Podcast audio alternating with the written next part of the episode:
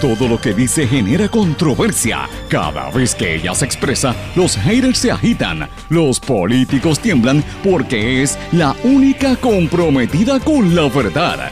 Periodista, bloguera, relacionista licenciada, analista de la noticia, escritora y le dicen la provocadora en las redes sociales. Y ahora comienza en blanco y negro con Sandra Rodríguez Coto.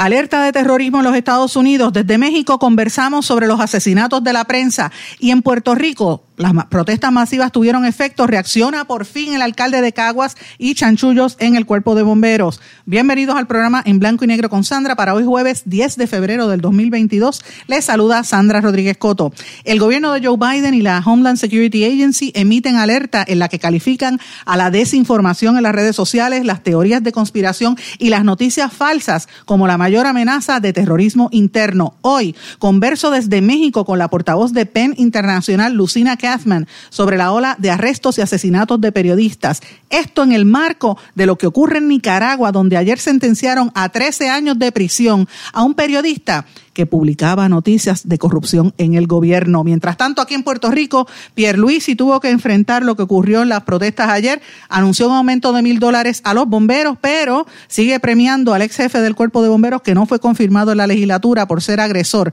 Javish Collazo y decenas de sus ayudantes ganan salarios que empiezan entre 8 y 9 mil dólares al mes. Los, los bomberos no llegan ni a los 1.500.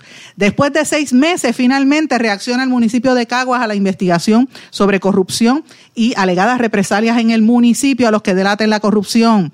Masivas protestas en el sector público por la precariedad laboral en el día de ayer. Bomberos, maestros, policías y otros se unieron en unas protestas masivas y esto logró que el gobernador se moviera. El gobernador estaba mientras tanto en Barceloneta durante la protesta. Hasta Ricky Martin salió en defensa del pueblo, se unió a las expresiones de Cani García, PJ Cinzuela, residente y otros artistas. La secretaria de la gobernación compara a Puerto Rico con un edificio feo que pronto será chic. Rivera Chats dice que los populares viven la vida queriendo fumar marihuana al reaccionar en oposición al proyecto de Héctor Ferrer.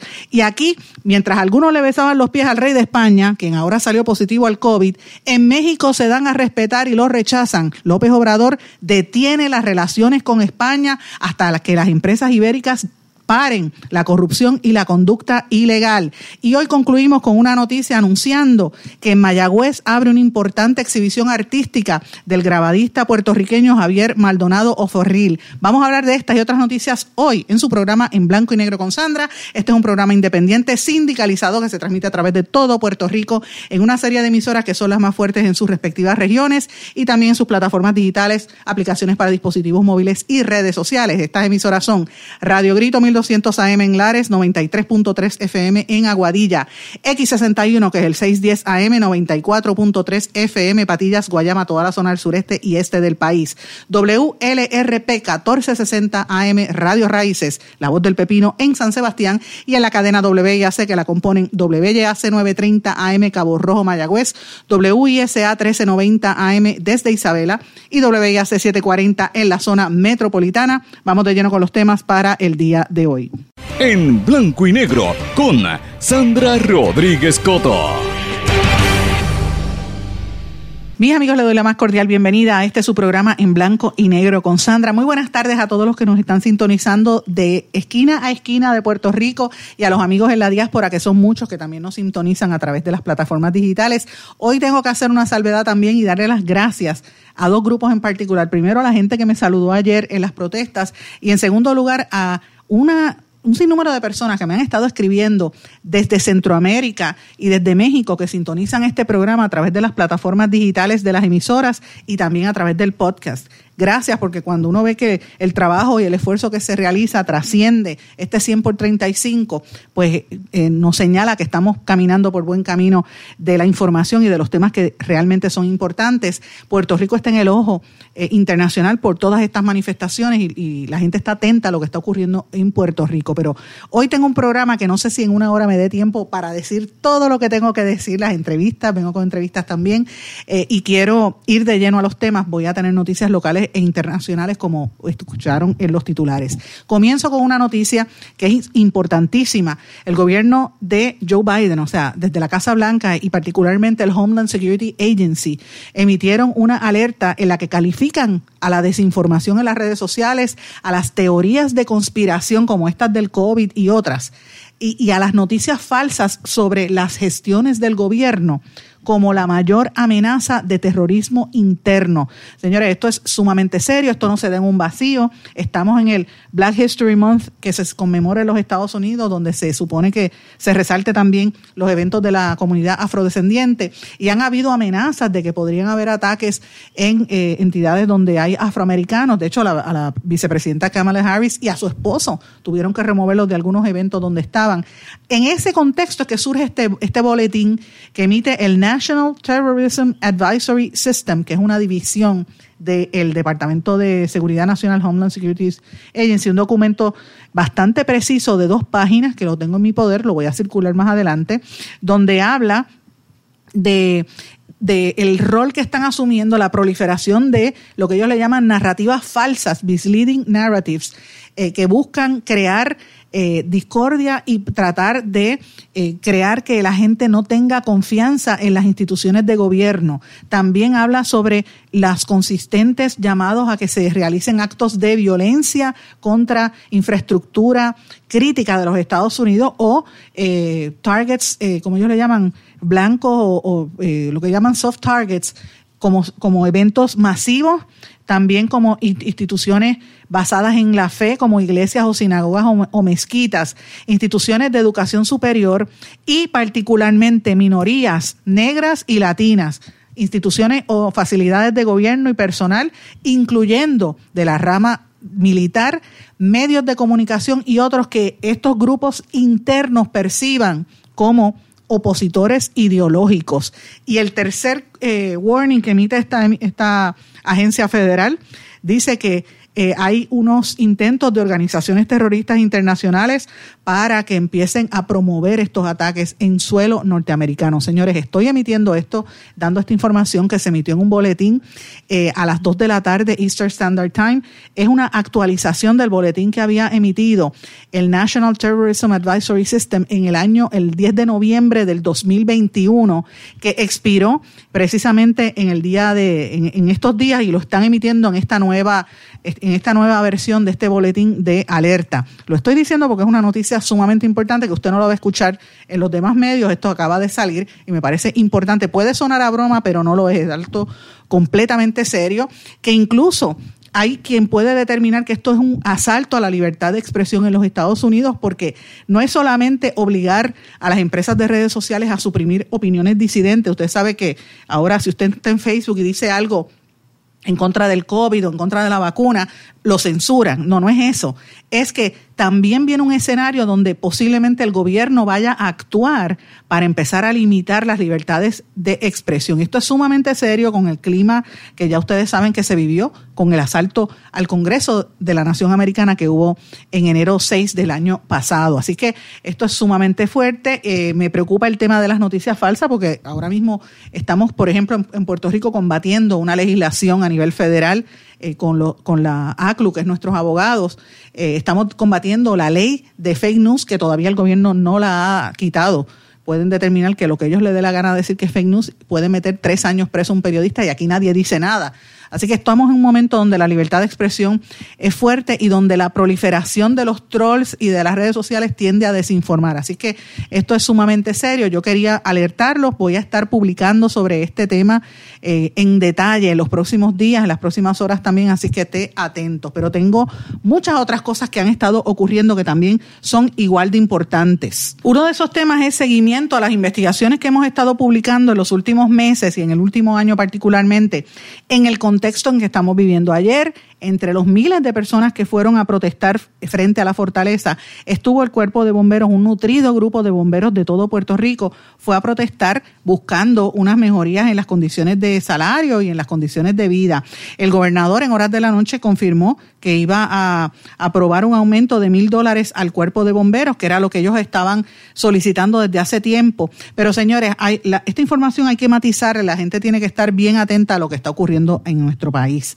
El ex jefe del cuerpo de bomberos, Javis Collazo, que ustedes saben que en este espacio, hace más de un año, y en nuestro programa en vídeo, presentamos evidencia de que este señor operaba armas de fuego sin tener la licencia, armas largas, posaba con estas armas, se tomaba fotografías amenazantes y tiene un patrón de, violencia, de agresiones incluso cuando fue miembro de la Asamblea Municipal del, del municipio de Cataño, donde agredió a otros asambleístas municipales. Señores, este señor no fue confirmado por la Asamblea Legislativa, que bajó un informe negativo, pero el gobernador Pierluisi lo premió. Lo premió con un salario que sigue, se mantiene en sobre 8 y 9 mil dólares al, al mes. Está trabajando como si fuese un, ¿verdad? Él está eh, en destaque en el Departamento de Seguridad Pública ganándose 8 mil dólares al mes. Tengo la evidencia en mi poder, pero esto es parte de una componenda donde el gobierno le ha mantenido y han creado toda esta estructura gigantesca pagada con fondos del cuerpo de bomberos para tener ayudantes en el Departamento de Seguridad Pública ganándose 8, 9 y 10 mil dólares al mes. La pregunta es, ¿Por qué no había entonces aumento antes para ellos? ¿Y por qué toda esa grasa trabajando en el Departamento de Seguridad Pública cuando se necesita en otras agencias? Esté pendiente, amigos que me está sintonizando, porque tengo todos los documentos, los estoy observando en mi poder. Esto tiene que ver con con los salarios que se están ganando las diferentes personas, cuántos puestos de confianza se han otorgado en el cuerpo de bomberos que superan, para que usted tenga una idea, los cuerpos de, los puestos de confianza casi 1.538 puestos de confianza en esa agencia para que usted vea la, dificultad y, la, y cómo es que van quebrando las instituciones de gobierno. Así que este es uno de los temas principalísimos que, que también quería traerlo porque no lo quiero dejar pasar. Voy a estar publicando en las próximas horas toda esta documentación. Esté pendiente a mi blog porque tengo la documentación con los puestos, el salario y toda la cantidad exacta que se está ganando este señor que no fue confirmado por la Asamblea Legislativa. O sea, lo están premiando a nivel indirecto. Y todavía seguía hasta finales de año firmando como si fuera el jefe del cuerpo de bomberos sin haber sido confirmado. La pregunta es, ¿es el jefe de facto? Eso nos tenemos que contestar esta pregunta. Nosotros, el gobernador no se ha expresado al respecto. El tema, sin lugar a dudas, ha sido el tema de las protestas.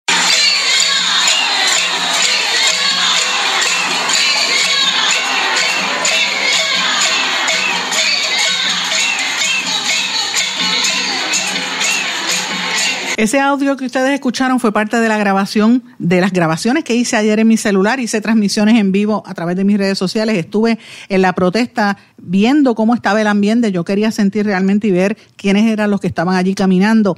Fue impresionante y tengo que decirlo honestamente, me toca el corazón ver a tantos maestros que se fajan bregando con los estudiantes, le meten 30 y 35 niños por salón, no le dan los recursos, tienen que sacar de su propio dinero, tienen dos y tres trabajos part-time para poder vivir como le pasó al, al, maestro que murió el otro día en un accidente y a la maestra que murió hace dos días por un ataque cardíaco en su salón, agobiada por, por la vida que tienen los, los maestros en Puerto Rico, que tengan que darse esa caminata para defender su, su, su dignidad, es muy fuerte. Conversé con, policías también que estaban caminando allí eh, y había, también, conversé con unos bomberos, pero me impresionó la cantidad de oficiales de la policía que estaban en la protesta. Eh, iban todos con unas camisetas, ¿verdad? Los, maestros tenían unas camisetas negras con distintos mensajes, los policías tenían unas camisetas blancas con mensajes. Ninguno quiso hablar para récord porque no querían, eh, ¿verdad?, calentarse, además que pueden recibir sanciones si lo hacen. Pero estuve conversando largo y tendido con ellos, indignados por esta situación prácticamente todos los sectores de empleados del sector público, eh, dirigidos en, su mayoría por maestros bomberos y por policías, protagonizaron estas marchas multitudinarias en diferentes áreas de Puerto Rico y esto no se detiene. Van a seguir las marchas en los próximos días eh, y estas fueron las primeras convocadas para lograr unas mejorías en el aumento en los salarios. Y esto es respuesta al, a los recortes que propone la Junta de Control Fiscal y a la, a la, austeridad que propone este plan de ajuste de la deuda que está siendo objetado en el tribunal precisamente en estos momentos y que mientras la gente estaba tirándose en la calle, los legisladores estaban rapidito aprobando que se pagara el dinero de los bonistas. Esto es, esto es terrible. Los maestros tienen un salario base de 1.750 dólares al mes, muy por debajo del costo de vida. Con eso no da para vivir, señores. Así que estamos hablando de, de varias cosas y la actividad fue bastante grande. Interesante la reacción del gobierno, la reacción de del liderato político.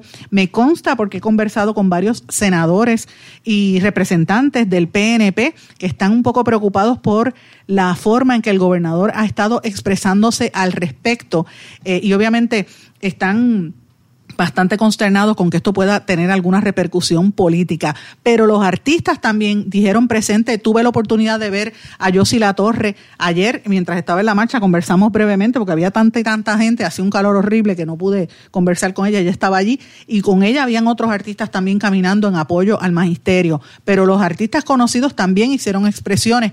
Eh, PJ Sinzuela, el rapero, queridísimo amigo, eh, que también es médico, eh, donde quiera que estés, PJ, te envío saludos. PJ fue uno de los primeros en emitir declaraciones. Recuerden que en el verano del 2016 también fue uno de los primeros, de hecho, incluso hasta en sacar un número, así como él y le eh, Residente, que fue el primero en, provocar un vídeo eh, promoviendo su cerveza y yo lo compartí hace dos días en mis redes sociales, lo comenté en este programa y entonces ayer fue que la gente se dio cuenta que, que René había dado esa noticia y le han caído arriba. Emil Martínez hizo declaraciones, pero me llamó poderosamente también la atención lo que dijo Ricky Martin cuando eh, grabó un vídeo sobre este tema. Bomberos, policías, servidores públicos, la justicia salarial es un derecho humano. Sigan adelante que no están solos.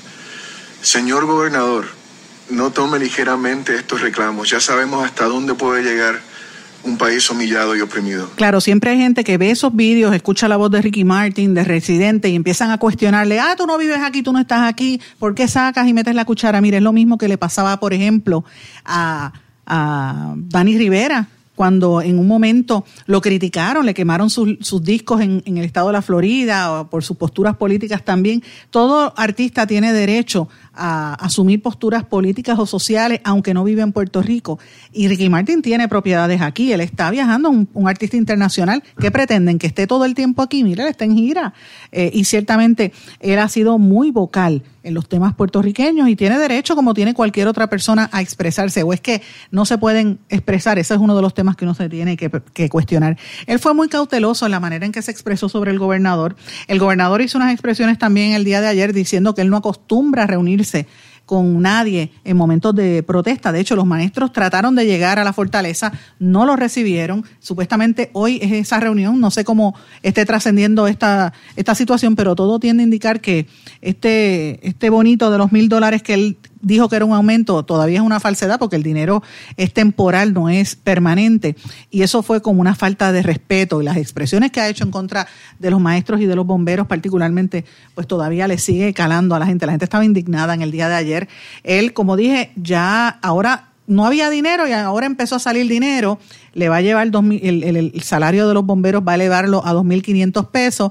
La gente del Departamento de la Familia está pidiendo aumento también. María Conte Miller y los empleados de ciencia forense también tuvieron unas protestas y estuvieron hablando de que hacen un reclamo de que le den más dinero y le, y le mejoren las condiciones de vida los empleados de la judicatura también.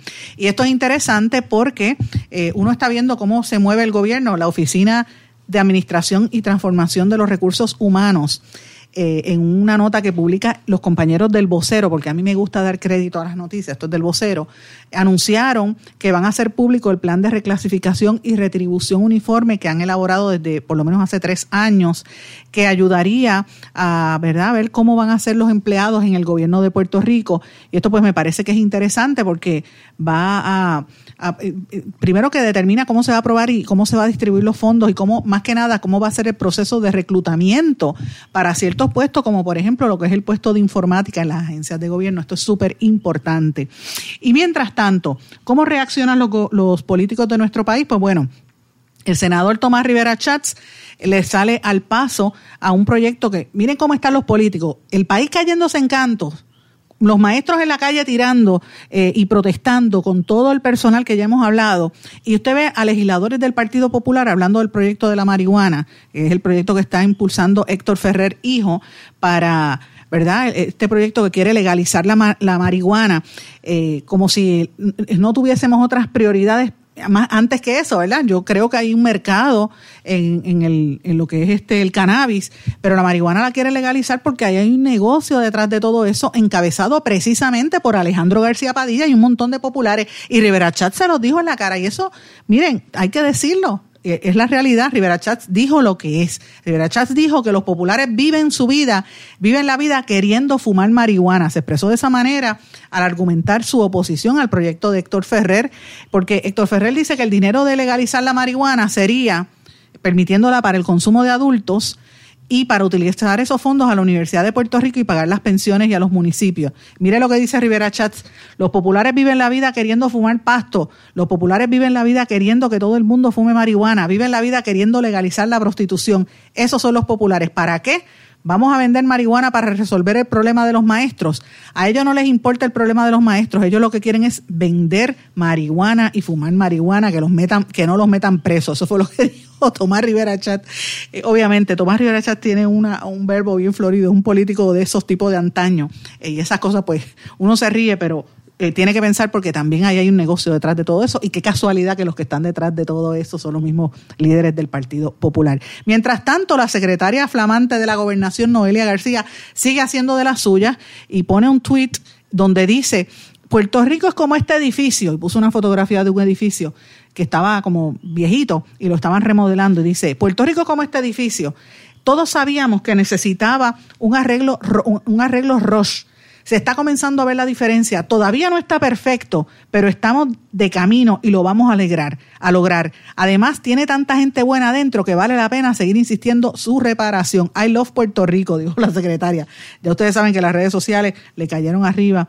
Eh, esta señora, pues evidentemente, compara el, verbo de los miembros del gabinete y de los amigos cercanos al gobernador y del propio gobernador cada vez es peor. Yo no entiendo qué ha pasado. Uno pensaba que que Pierluisi con su experiencia como abogado corporativo pues iba a traer eso, aportarlo, pero ciertamente la forma en que se expresa pues indigna eh, y la secretaria de la gobernación más todavía, así que esto es bastante fuerte. Señores, y mientras tanto también en, este caso en el Senado eh, todavía está pendiente al, al, alegado altercado de el, eh, José Luis, de, perdón, de Javier Aponte Dalmau, el, su primo, dice que José Luis Dalmao, presidente del Senado, dice que hay varias eh, versiones en torno a esto, eh, porque el chofer alega que el, legislador lo agarró por el cuello y le dijo palabras soeces y, después dijo que temía por su vida. Entonces, el, ahora el presidente del Senado está diciendo que lo van a investigar y pues esto está en veremos. Pero fíjense en dónde queda la discusión pública. Mientras aquí se están tomando unas decisiones importantes, mientras todavía hay más de 700 personas familias que lo perdieron todo por las malas construcciones y por las construcciones ilegales. En estas lluvias perdieron todo, porque aquí se han tapado, se han canalizado ilegalmente, se han tapado ríos. Y esto provoca inundaciones como las que ocurrieron en, en Cataño, en Guaynabo, en diferentes pueblos del país, de, de nuestro país. La gente está pasándola muy mal y miren en lo que están los políticos, pendientes a sus intereses personales o pendiente a sus negocios. Esa es la realidad, la politiquería, mientras tanto el pueblo por eso es que está fastidiado. Mis amigos, cuando regresemos voy a hablar de lo que está pasando en el municipio de Caguas, que finalmente el alcalde o mandó a dar cara, parece que, le dio un poquito de vergüenza y finalmente reaccionó. Vamos a hablar de lo de Caguas y vamos a hablar de otros temas importantes cuando regresemos de esta pausa. Regresamos enseguida. No se retiren, el análisis y la controversia continúa en breve, en blanco y negro, con Sandra Rodríguez Coto.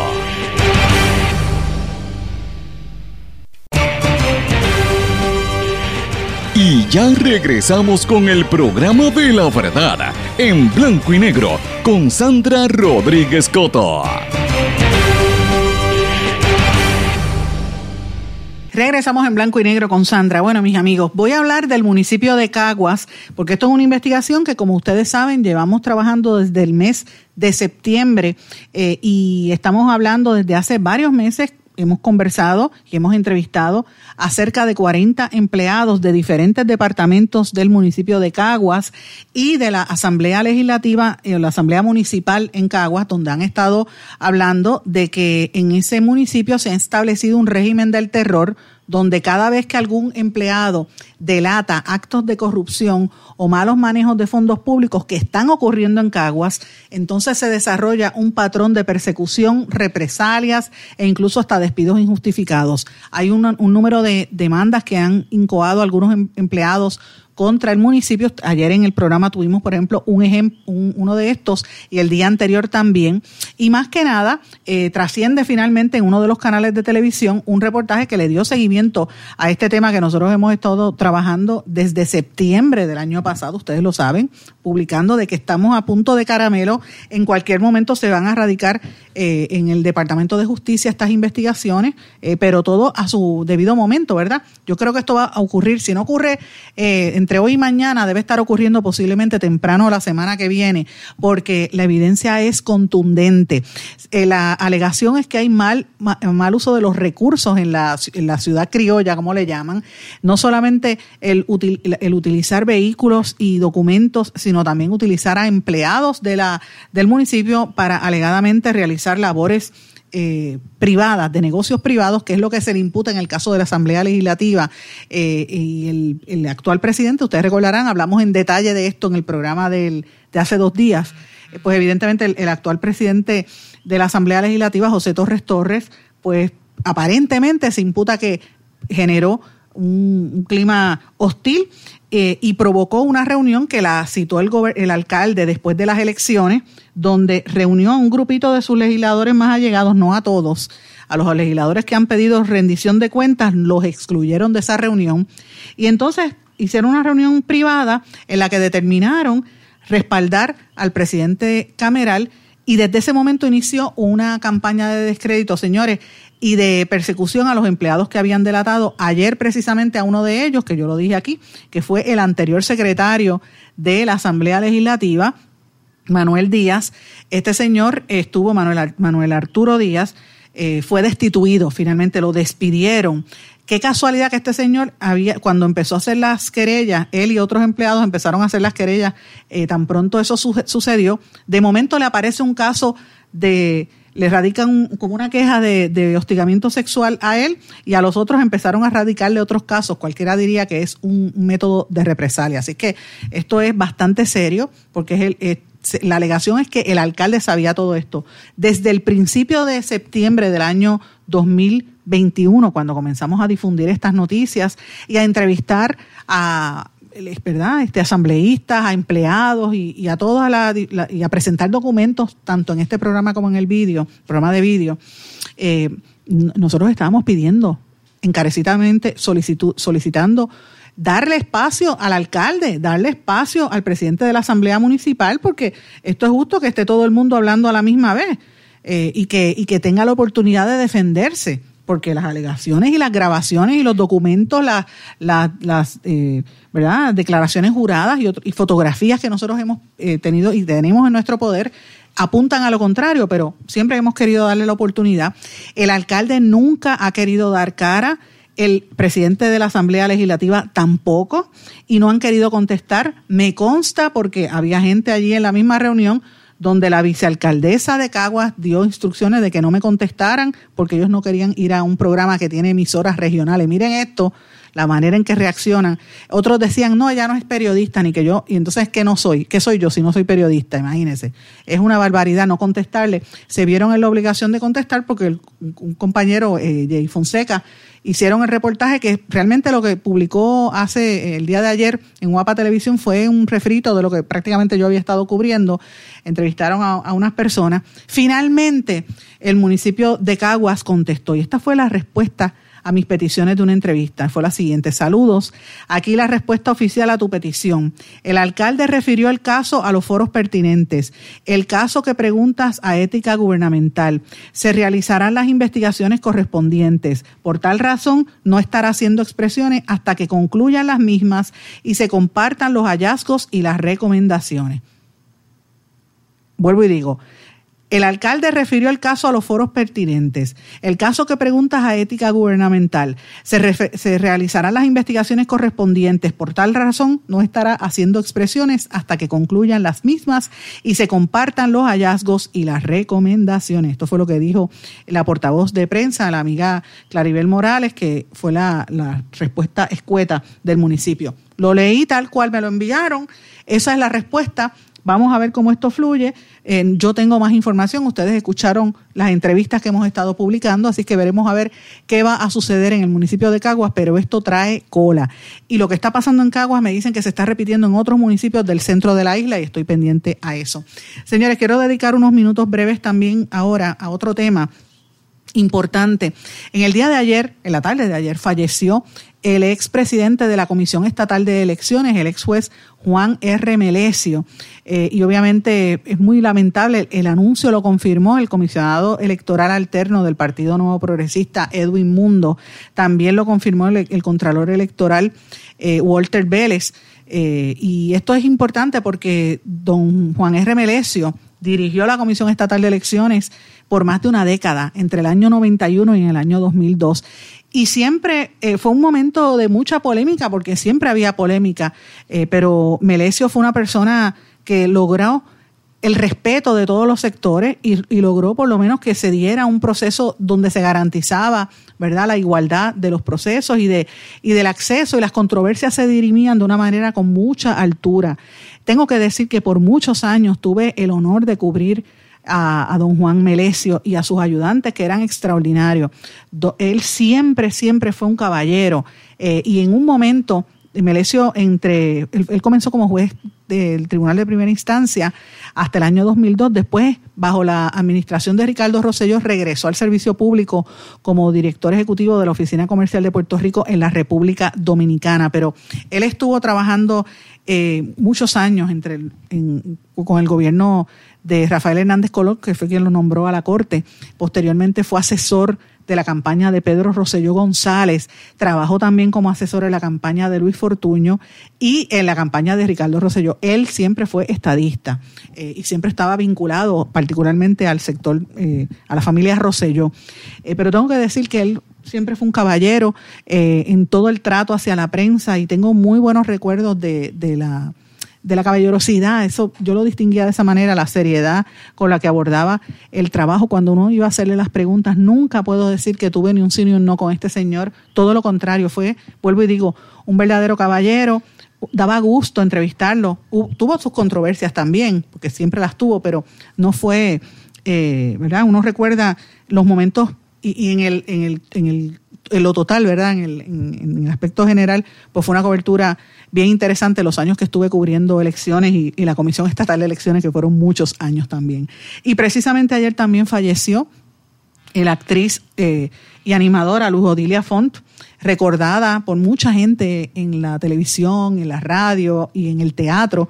Murió de causas naturales, estaba viejita, ya tenía 93 años eh, y obviamente pues la gente la recuerda de su época en la televisión, las generaciones mayores, mis padres y mis abuelos, de la época de los programas de Tommy Muñiz, y qué casualidad que coincide con el centenario de, de, Tommy Muñiz que han estado comenzando en estos días. Ella, ella había trabajado tanto con Tommy Muñiz como, como con Don Cholito, con José Miguel Agrelot, había trabajado en el Teatro de la Alegría, había trabajado en obras teatrales, en telenovelas, también fue portavoz de muchas eh, campañas eh, publicitarias, así que fue una pérdida, eh, estaba mayor de edad, pero ciertamente siempre que se muere un artista puertorriqueño, como fue de Ensayas hace unos días, pues uno tiene que pensar en estas figuras que nos dejan, que fueron figuras positivas en, en el, en, el, arte y la cultura de nuestro país.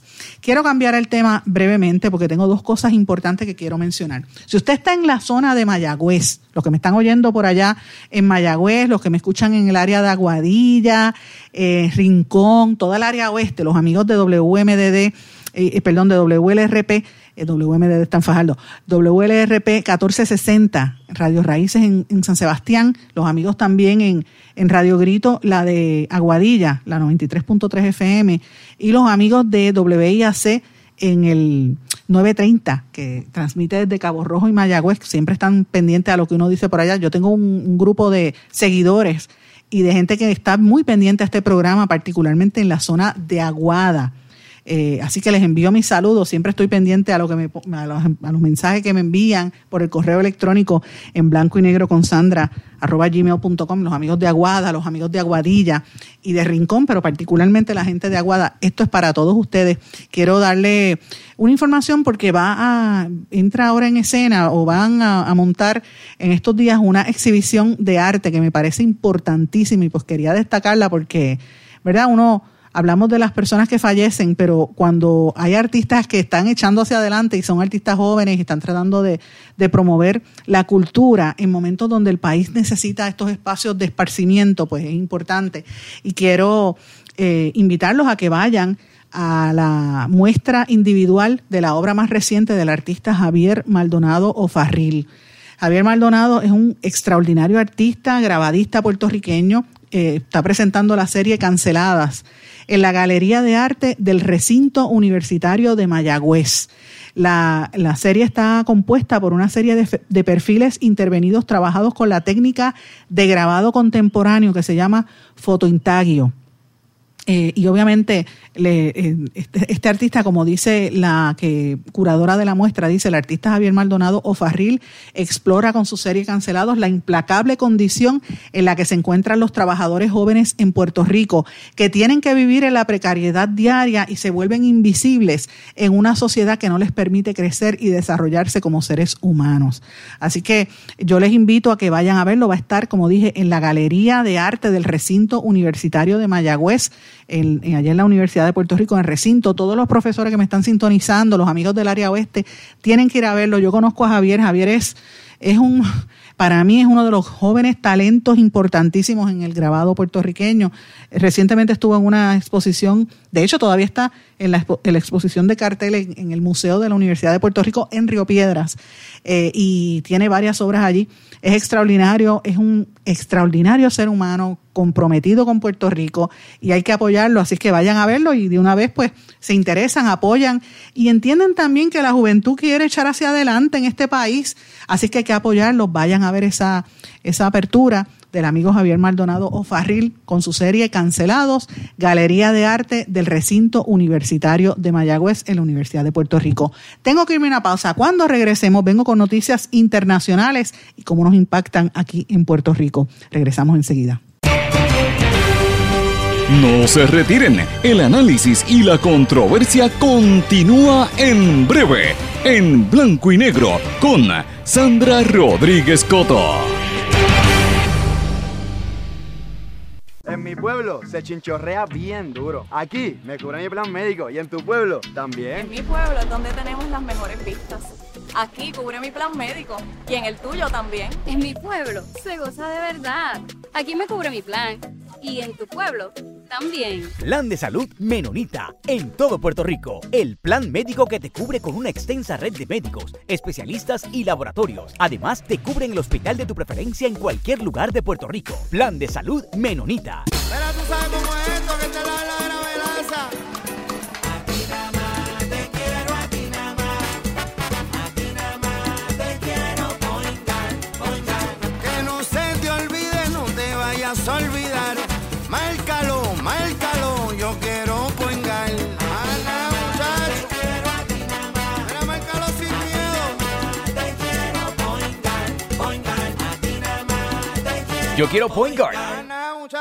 Quites el dolor de cabeza con sus obligaciones de contabilidad con los servicios que presta Villalba y Villalba Company. Directo, personal y con sensibilidad humana. Lo que se busque un verdadero asesor de contabilidad para todo tipo de servicio de contabilidad, pago de IBU, pago de nómina, informes trimestrales y anuales y otros. Ofrecen servicio directo personalizado. Villalba y Villalba Company. Para orientaciones, su teléfono el 939-336-5774.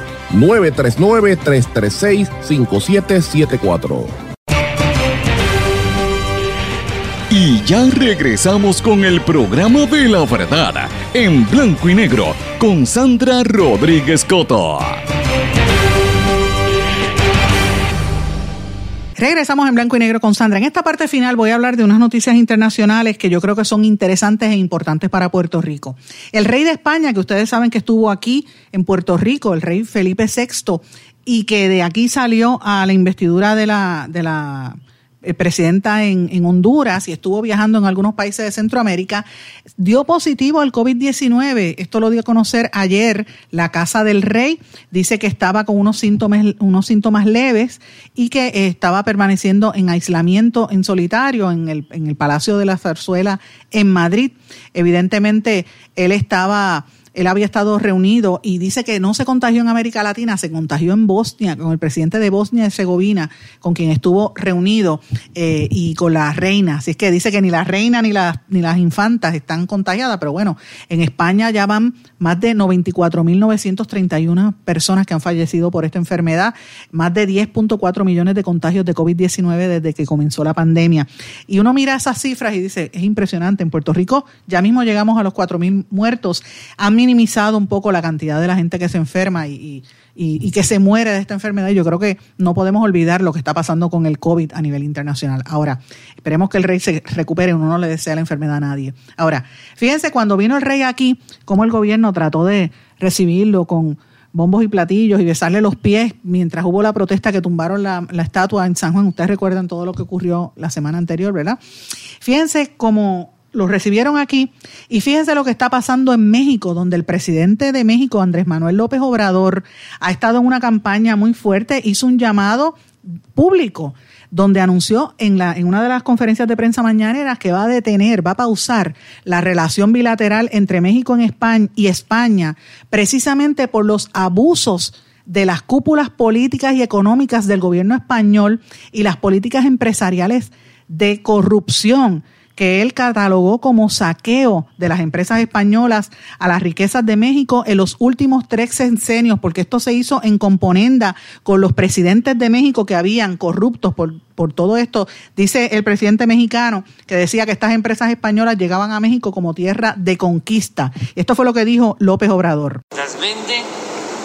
A mí me gustaría que este hasta nos tardáramos en que se normalizara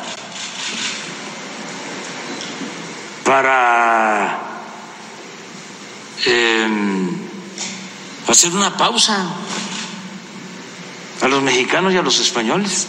López Obrador hizo estas declaraciones precisamente porque dice que la cúpula de los ricos en México se confabulaban con todos estos españoles que iban a saquear, a, a contaminar el ambiente, a robar y a tratar como si fueran ¿verdad? Tierra de conquista, el pueblo de México. Este es el mismo reclamo que están teniendo en América Latina algunos gobiernos. Precisamente en estos días ha habido un derrame de petróleo grandísimo de unas empresas españolas que querían poner pies en polvorosa. Y eso yo creo que es importante que lo vemos porque mientras el gobierno, ¿verdad?, promueve el intercambio comercial, que es importante, es vital para las economías, ese intercambio tiene que darse en parámetros de eh, donde se evita la corrupción. Y esas declaraciones de López Obrador no se dan en un vacío, se dan precisamente cuando el enviado del gobierno de los Estados Unidos, John Kerry, está en México reuniéndose con López Obrador y han estado reuniéndose para coordinar cuál va a ser la estrategia para eh, promover el cambio climático, combatir el cambio climático y cambiar el sistema eléctrico de la corrupción que había en México. Estas fueron las declaraciones que hizo al respecto con, eh, con referente al, a las relaciones entre México y los Estados Unidos. Entonces, saben muy bien el gobierno de Estados Unidos que no se permite la corrupción, los abusos y que eh, no actuamos de manera arbitraria, que lo que estamos eh, haciendo en lo que corresponde a la industria eléctrica es eh, buscar reparar un daño que se le causó a la nación. Así que esto no se da en un vacío porque Estados Unidos está metido en México, están negociando cuál va a ser el rol de los americanos como, como ayudantes en este proceso de, del cambio del sistema energético cómo combatir el cambio climático, el tema de la frontera con México, o sea, hay, muchos asuntos allí. Y por otro lado, pues los, mexicanos, específicamente López Obrador, le, exigió a los españoles que pidieran excusas por el tema de la conquista y los saqueos que ha habido en México. Ustedes recordarán que Jesús María eh, José María Aznar, perdón, se burló de, de López Obrador hace un tiempo. Eh, y si consigo el audio lo pondré en estos días para que ustedes lo recuerden, la manera que se burló. Pero bueno, hablando de eso, ¿verdad? Siempre es importante traer estas noticias porque es un contexto que quiero traer a nivel internacional. Fíjense cómo aquí se reciben a los españoles eh, y no le cuestionan lo que realizan, versus en México dicen, espérate, espérate, no puede ser parte de la corrupción basta ya. Esto es interesante, ¿verdad? Cómo, cómo asumen estas posturas. Y no es que se cierren al intercambio, porque están intercambiando con los americanos. Pero bueno, cambiando un poco el tema, en México precisamente están matando periodistas. En el mes de enero han asesinado una serie de periodistas importantes y en Centroamérica también. Y fíjense que comenzamos el programa hablando de eh, lo que ve los Estados Unidos como una amenaza a la libertad de, de expresión, ¿verdad? Todas estas amenazas de las noticias falsas, como ellos catalogan en las redes sociales. Y mientras tanto, en América Latina lo que es una represión terrible. En Nicaragua, y ustedes saben que a cada rato doy noticias de lo que está ocurriendo en Nicaragua, el periodista Miguel Mora, que había aspirado a la presidencia de Nicaragua por la oposición antes de ser encarcelado en junio pasado, señores, ayer fue condenado a 13 años de cárcel. ¿Sabe cuál fue el delito? conspirar para cometer menoscabo de la integridad nacional.